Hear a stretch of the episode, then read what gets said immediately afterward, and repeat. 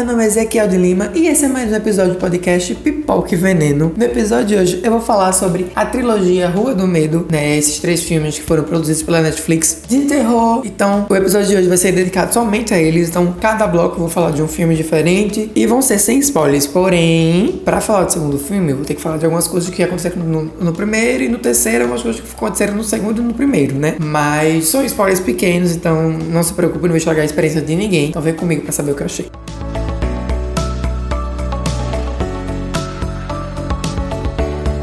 Quando esse filme lançou, eu não fiquei nem um pouco interessada em assistir ele. Eu não tava querendo. Mas eu vi que tava, tava um, um bafafá muito grande sobre ele. Fiz, não, acho que deve ser uma boa pauta pro podcast.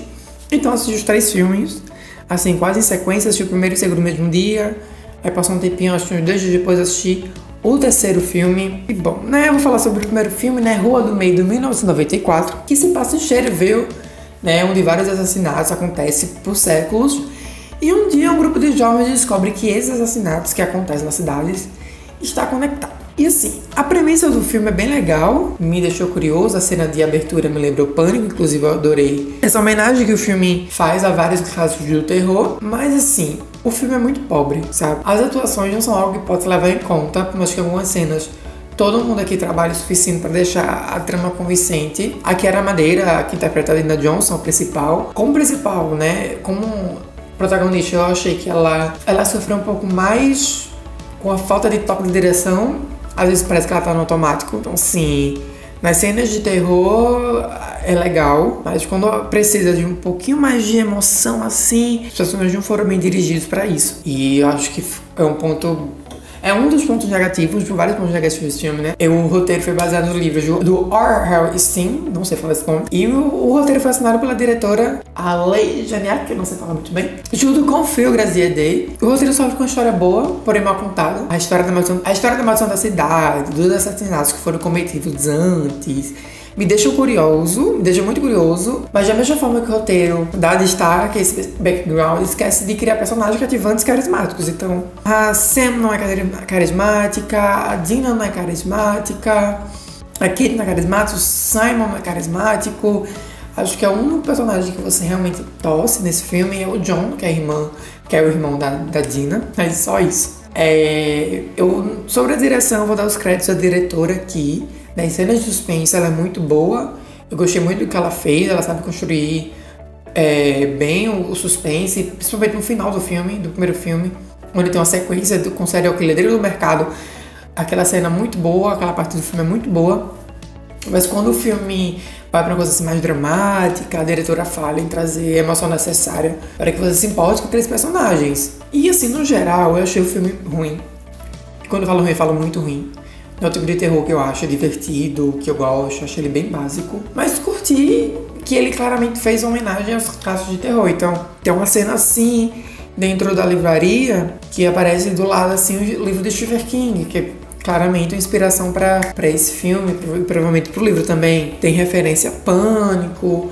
Então achei bem legal. Mas quando, e quando o primeiro filme acaba, a gente tem um pequeno teaser do que vai acontecer no segundo. Eu até pensei, até pensei em deixar pra lá, mas me falaram que o segundo filme é melhor.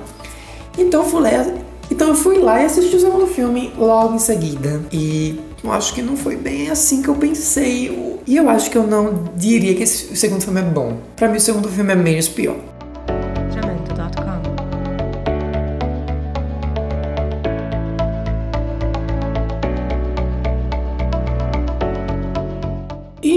Ao segundo filme aqui, achei esse filme logo em seguida com que acabei o primeiro filme. E agora ele se passa em 1978, né? Então, por isso o nome do filme, Rua do Meio do 1978. E se passa um acampamento Nightwing, onde naquele ano as coisas saem do controle quando um Shady Sider é possuído e começa a matar todo mundo. Como eu disse no bloco anterior, atuação não é forte do filme. Ela é Sad Sync, né? A nossa Zig, ela carrega muito bem o filme sendo o foco dele, né? E ele, assim, ele é um pouco mais pesado que o primeiro. E a atriz consegue deixar bem o peso, que é dar.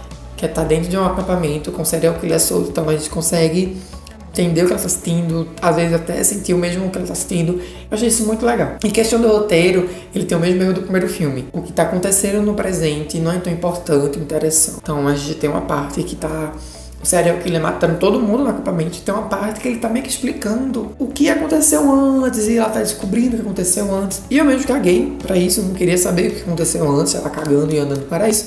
Queria ver, era o Boff matando lá o povo, né?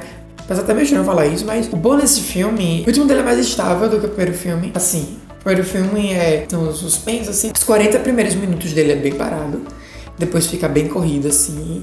Mas a intenção do segundo filme foi nos dar mais informações sobre a bruxa, né? Sobre a Sarah Fear. E o que aconteceu com ela é mais explorado, mas pouco se oferece sobre o passado da bruxa. Eu meio que o primeiro filme foi para introduzir a maldição. O segundo filme foi para fazer você ter mais curiosidade e abrir um pouquinho mais sobre a maldição que se tá, que tá naquela cidade, né? E a direção desse filme não tem muita diferença do primeiro filme, mas aqui a, a diretora explora uma parte mais violenta da história.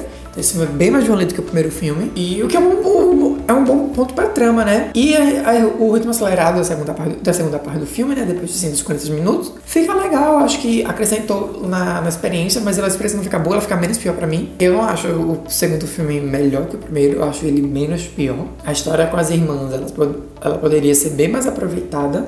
Mas é que o terror é mais pesado, o que contribui, mas o, o meu problema que eu vi no primeiro filme foi exatamente não conseguir me, me importar com os personagens. Então a experiência foi meio chata, tipo, eu tava cagando.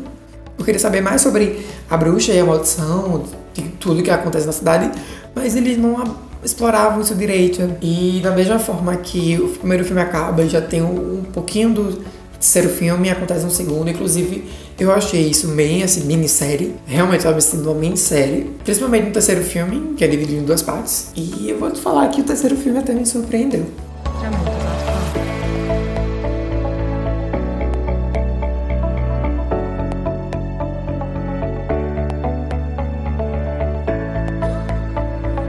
Chegou finalmente a terceira e última parte do filme. Eu não tava mais aguentando mais eu assistir esse filme porque eu tava odiando. E o dia o primeiro, no segundo eu não gostei. Já esse terceiro é dividido em duas partes.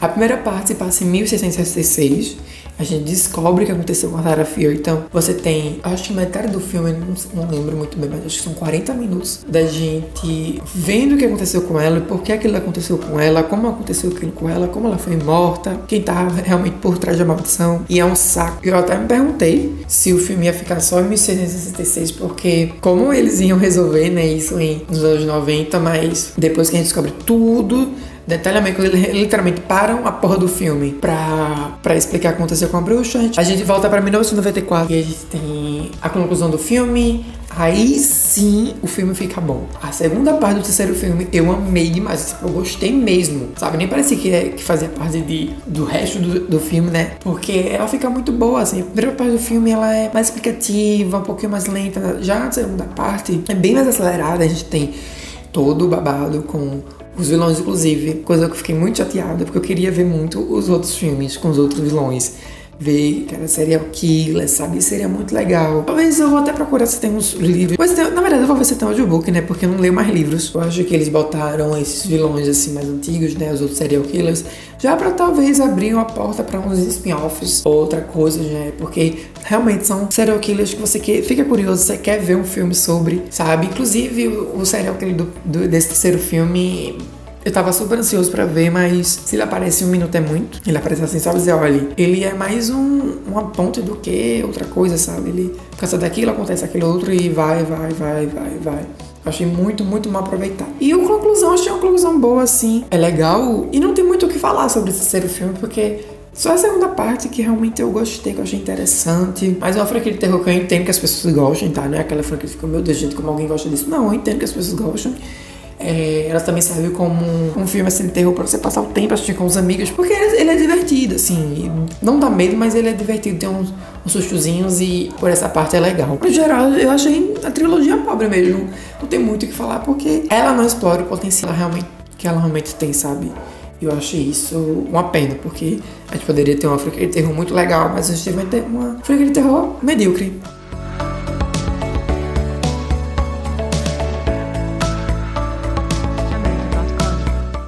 Foi mais um Pipoca e Veneno. Não esquece de seguir aqui o podcast. Também não esquece de me seguir nas redes sociais, ou na descrição do podcast. Então, todo final de semana tem episódio novo para vocês. Também falo algumas vezes lá nas situações sobre filmes, séries, sobre minha opinião. Então me siga lá. Até mais. Beijo. Bye!